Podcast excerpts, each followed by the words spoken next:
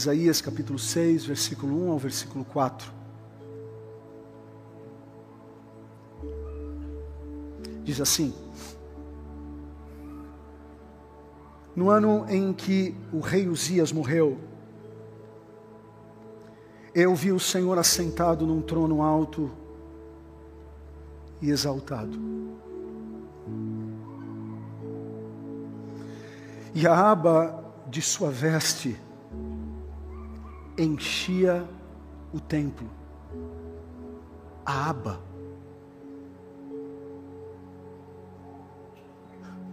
Grande ou não?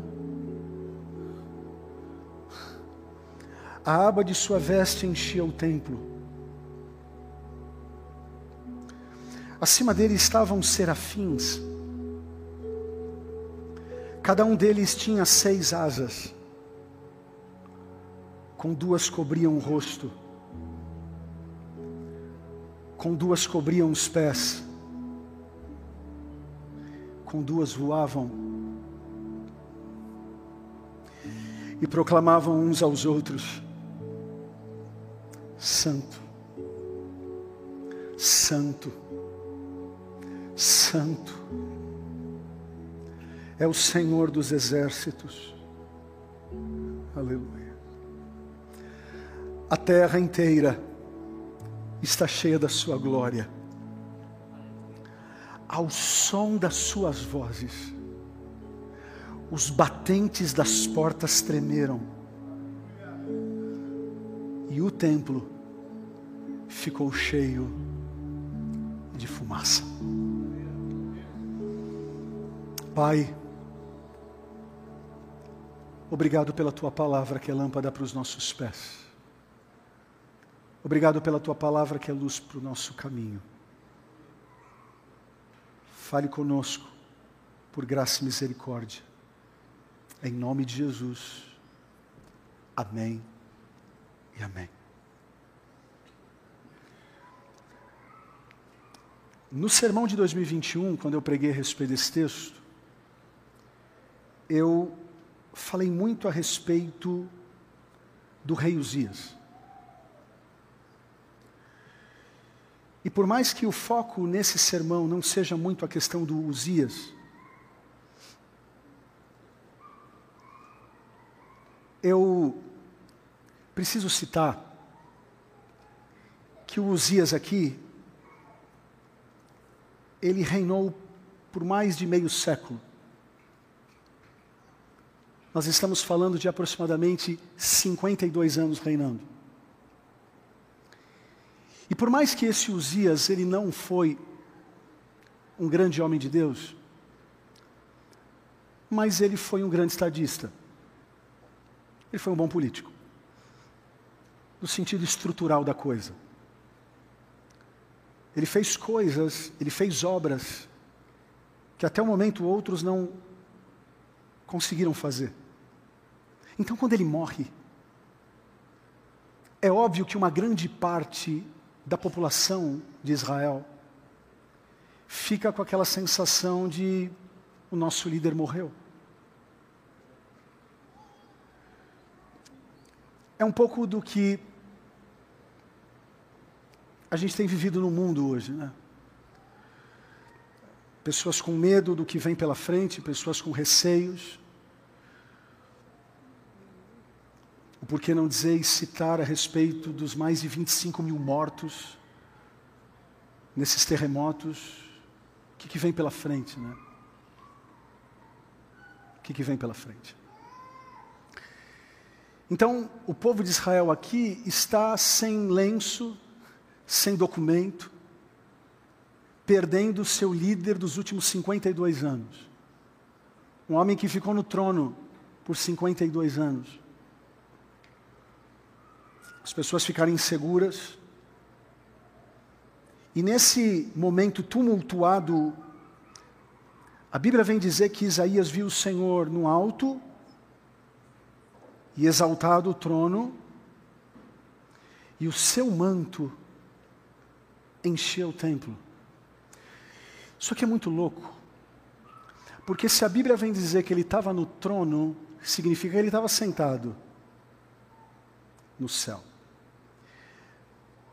Mas ao mesmo tempo, a visão que Isaías teve é que a orla da roupa dele chegava na terra. Que visão é essa, né? Tamanho da roupa dele. Se a roupa dele é grande, imaginem vocês o tamanho dele. Então, a visão é um pouco do que aquilo que acontece no céu estava ecoando naquilo que deveria acontecer na terra. Além disso, a Bíblia vem dizer que na visão de Isaías ele também viu figuras celestiais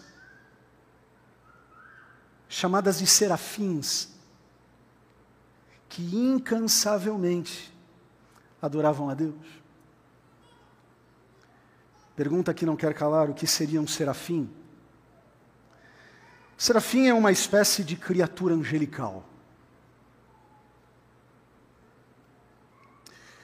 E a tradução da palavra serafim no hebraico é aquele que queima. E um serafim, ou serafins, são criaturas tão diferenciadas, que somente nesse trecho bíblico essa criatura é citada. Você não encontra em nenhum nenhum outro momento da palavra de Deus a questão, a figura do serafim. Você tem querubim, você tem anjo, mas serafim é só nesse, é só, é só nesse texto. E pelo texto bíblico, pela visão de Isaías, os serafins aqui têm seis asas. Com duas asas eles cobrem o rosto por, por conta do tamanho da glória de Deus.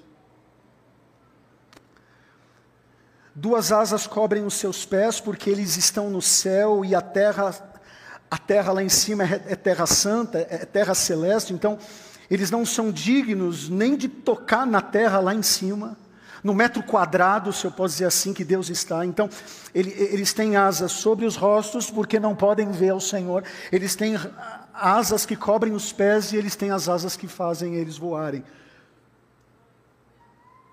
E uma outra informação dentro da visão de Isaías é que os serafins proclamavam: Kadosh. Kadosh. Kadosh. Que significa basicamente, superficialmente, o que a gente conhece como santo. Santo e santo. E é interessante que uma grande parte dos teólogos defende a tese de que é, o fato dele dizer santo, santo, santo, é por conta que esse Deus não está assentado apenas no primeiro céu, onde os aviões passam. Aleluia. Esse Deus não está apenas aonde alguém da NASA nesse momento está, que a gente conhece como segundo céu. Mas esse Senhor está no que o apóstolo Paulo vem chamar de terceiro céu. Por isso que ele é santo, mas um pouco mais, santo, um pouco mais santo, Kadosh, Kadosh, Kadosh.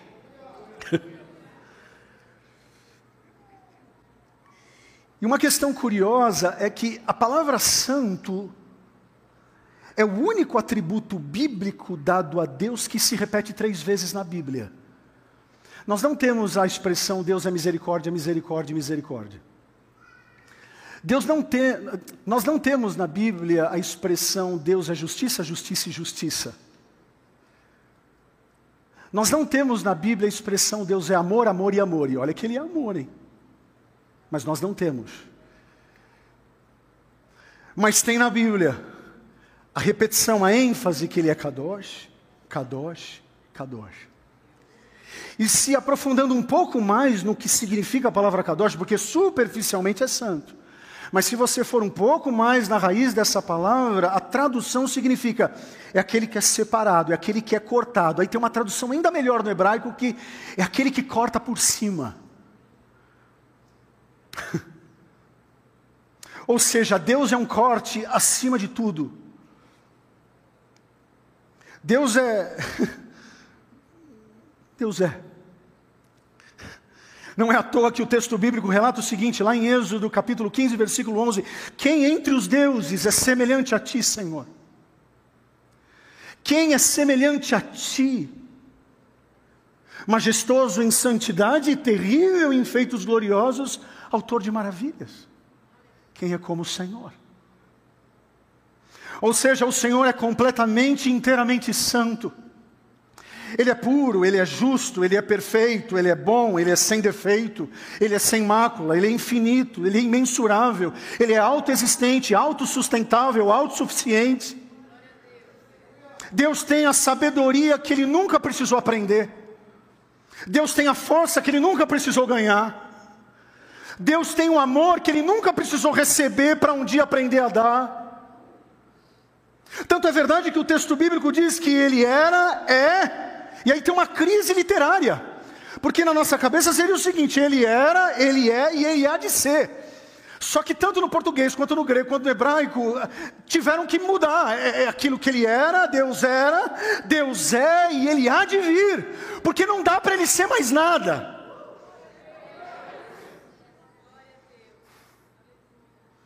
Ele é. Tanto é verdade que tem um teólogo que diz o seguinte: Deus não existe. Porque uma coisa que existe hoje é porque não existiu ontem. Então ele diz assim: Deus não existe, Deus é. Deus está além do verbo existir, Ele é. Em resumo, então, no ano que Uzias saiu do trono e todos ficaram inquietos, o profeta de Deus viu aquele que nunca sai do trono, aquele que está alto, exaltado, em um trono eternamente sustentável e poderoso.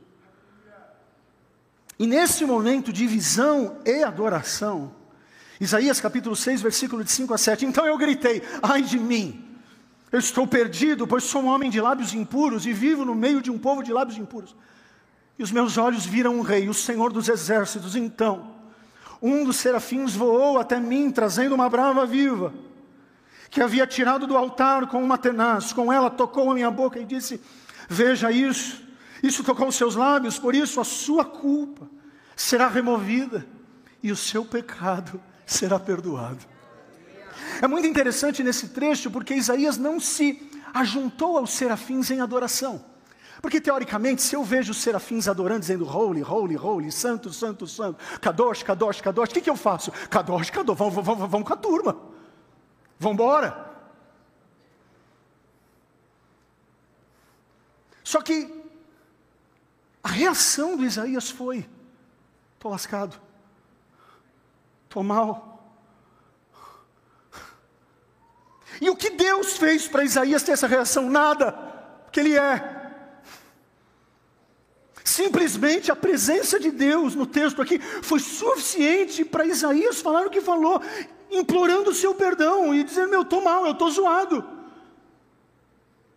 Ou seja, gente, eu não estou falando do Rodrigo, não, eu estou falando do Isaías, um homem puro, um homem, um santo homem de Deus, profeta. Se tinha dentro do imaginário judaico uma parte sagrada num profeta, esse lugar era o que? A boca.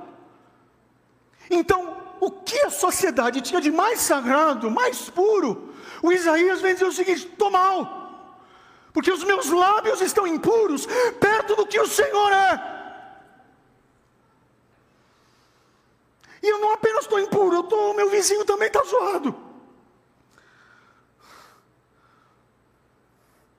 Uma certa vez Billy Graham disse: somente quando entendermos a santidade de Deus, é que entenderemos a profundidade do nosso pecado.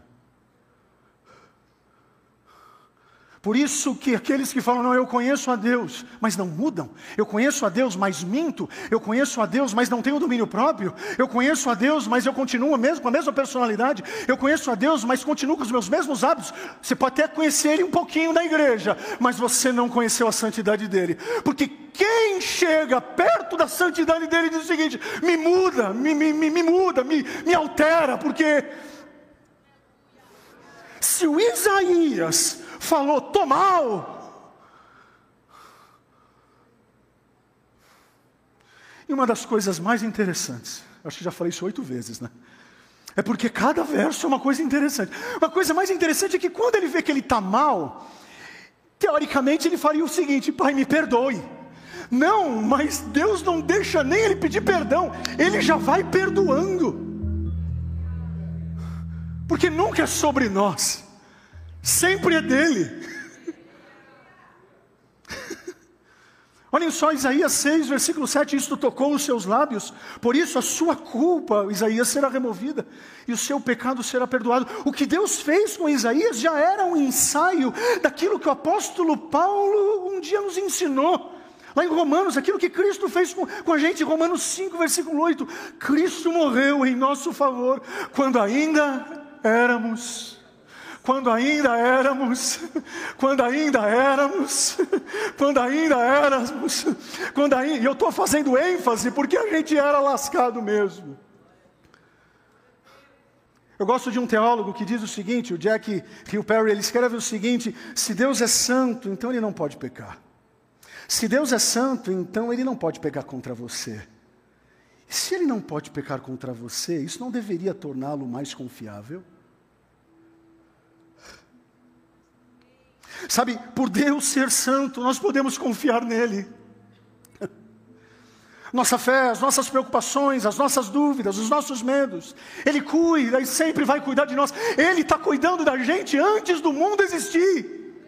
Porque o apóstolo Paulo vem escrever aos Colossenses antes do mundo existir. Ele, ele já te amava.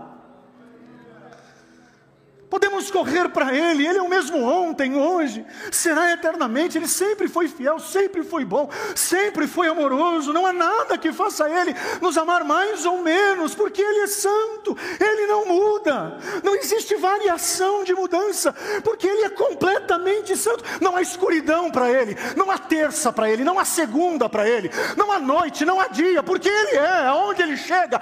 Mas Segunda vira quarta, onde ele chega, sol vira lua, lua vira sol. Aonde ele chega, casamento destruído, se torna uma família unida. Aonde ele pega um filho drogado, vira um pregador, porque ele é. Aonde ele chega, aleluia.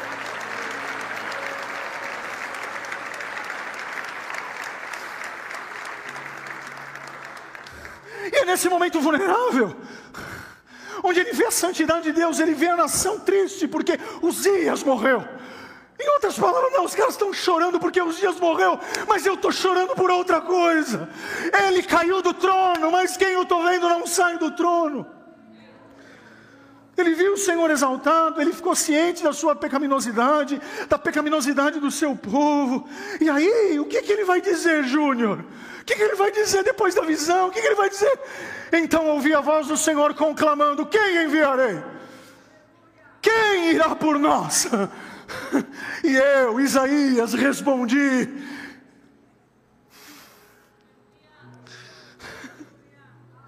por causa da retidão de Deus, por causa do perdão de Deus, por causa da expiação de Deus. Isaías disse: Irei para qualquer lugar, fazer a tarefa que for, do jeito que for. Minha resposta é sim. E aí eu me lembro do apóstolo Pedro, quando Jesus olha para eles e diz o seguinte: Vocês não querem ir embora, mas o Pedro levanta a voz, como líder dos discípulos, e diz: Para quem iremos nós? Só tu tens palavras que tocam os meus lábios, palavras que tocam a minha alma. Para quem eu irei? E é muito bonito, porque quando nós permitirmos, ou nos permitirmos ver o que Ele quer que a gente veja, perdoar o que Ele quer que a gente perdoe, dizer o que Ele quer que a gente diga, isso aconteceu tudo no capítulo 6. Mas eu não preciso ser muito inteligente, depois do 6 tem o quê? Depois do 6 tem o quê?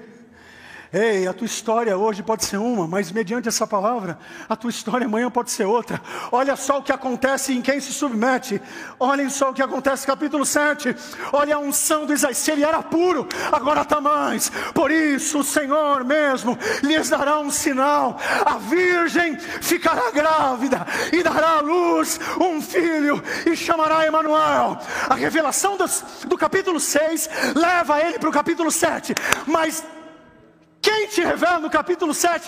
Também tem o 9, porque um menino nos nasceu, um filho nos foi dado, o governo está sobre os seus ombros, e ele, levando suas mãos, será chamado maravilhoso conselheiro, Deus forte, Pai da eternidade, príncipe da paz. Não precisa enfocar no Uzias, mas ele estenderá o seu domínio e haverá paz sem fim sobre o trono de Davi, sobre o seu reino estabelecido e mantido com justiça e retidão, desde agora e para sempre. Amém. Amém. Amém. Tu és santo. Kadosh, Kadosh.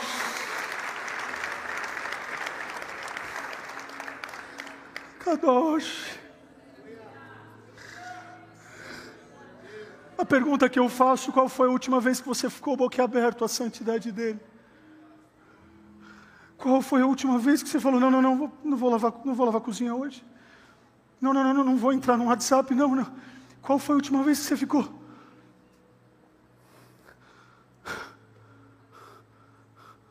Porque a falta de acesso à santidade dele revela a postura que a gente tem hoje.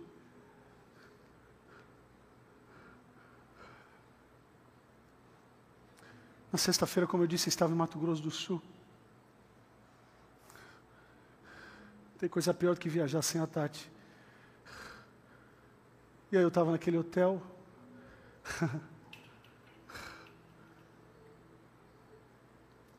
Bonito hotel. Luxuoso hotel. Não é todo dia assim. Mas dessa vez capricharam.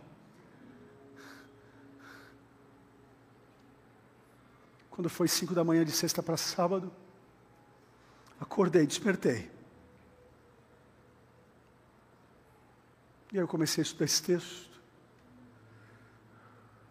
De repente, eu só não vi fumaça. Porque se eu visse, eu ia chamar o bombeiro. Mas de repente chegou a presença dele e aí constrange. Aí você já quer fechar o computador, aí você já quer fechar tudo, você já não quer. Tudo que eu queria era, era me teletransportar para cá, agora, nesse momento. Qual foi a última vez que você teve essa experiência? E se não teve, se preocupe. Porque talvez você conheça o Deus que é amor, e já é bom. O Deus que é justo, e já é bom. Mas não é à toa que tem 637 vezes na Bíblia que Ele é santo. Qual foi a última vez que você ia fazer uma coisa errada e você falou assim, não, o santo mora em mim? Qual foi a última vez que você olhou para uma menina e o próprio santo disse: Ei, olhou demais? Qual foi a última vez que você fazer uma coisa errada e você não ficou olhando para o lado para ver se alguém pegava você no erro? Não, não. Você olhou para dentro de si e disse: Santo, Santo, Santo. Kadosh, Kadosh, Kadosh. Agora não, as pessoas elas chegam na igreja, estão com a cabeça no mundo da lua, já cultuam já com o celular na mão. Não é porque está vendo a Bíblia, não. É porque quer ver se tem alguma mensagem que vai chegar de um cliente que nem fechou ainda e falou que vai ligar em 2028, mas ele já está aqui, ó, compulsivamente. Aí eu vou para Jerusalém e chego para os judeus e vejo lá no, no, no, em cada metro quadrado do, do, do, de Jerusalém, o que, que eu vejo? Eu vejo judeu aqui, ó. Eu vejo judeu aqui, ó. Eu vejo judeu aqui. Eu perguntei para o guia, eu falei, rapaz, por que eles ficam fazendo assim com o corpo? Porque, sabe o que ele respondeu?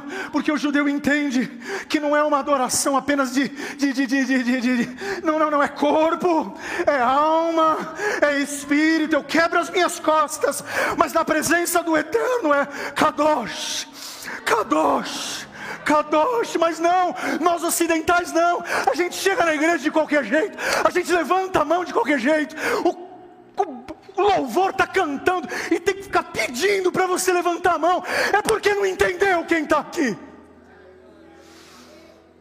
Porque se um dia a gente entender quem é adorado,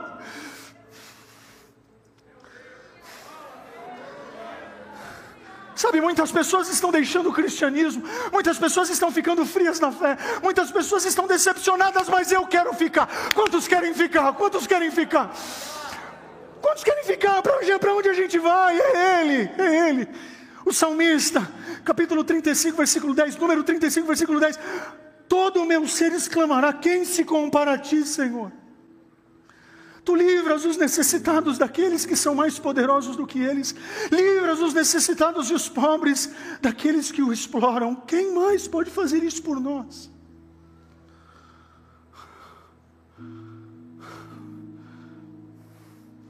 Sabe que a gente possa tentar entender que a calça jeans rola, o tênis rola, você não precisa ficar talvez aqui dentro da nossa cultura cristã. Ok, está tudo certo, mas como que a gente está se chegando a Ele? Como que a gente está entrando no nosso quarto, dobrando o nosso joelho? Tem gente que já. Tem, tem gente que está tão sem reverência, porque a vida está cansando tanto, que ele dorme e diz o seguinte: Pai, obrigado por esse alimento.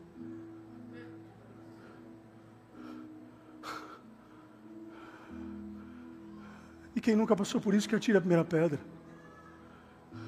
As pessoas estão tão sem reverência, que os caras vão comer um prato e não se lembram de agradecer pelo prato.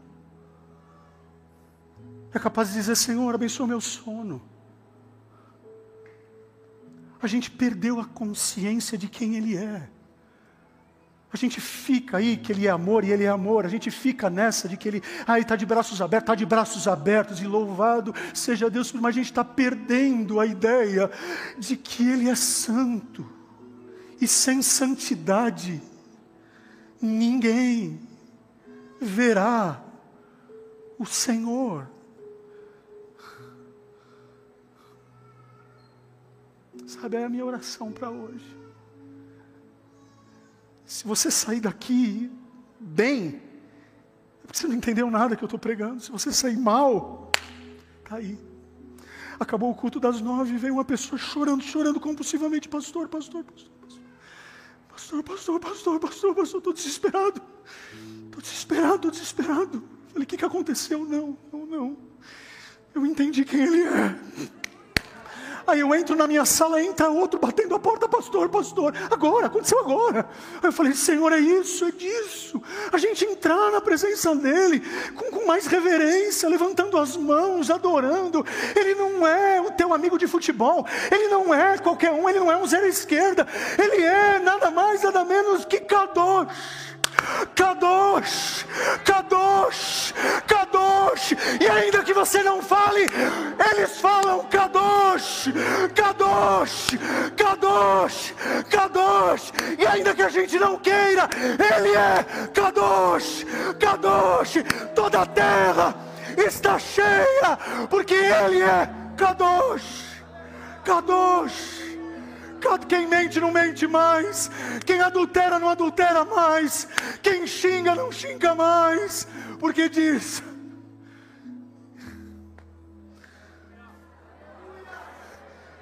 Não dá mais, cansa. Sabe, a parede pode ser bonita, o telão pode ser bacana, o PA pode ser legal, o próximo prédio vai ser bonito, mas eu abro mão de tudo isso se o Kadosh não estiver nos nossos cultos,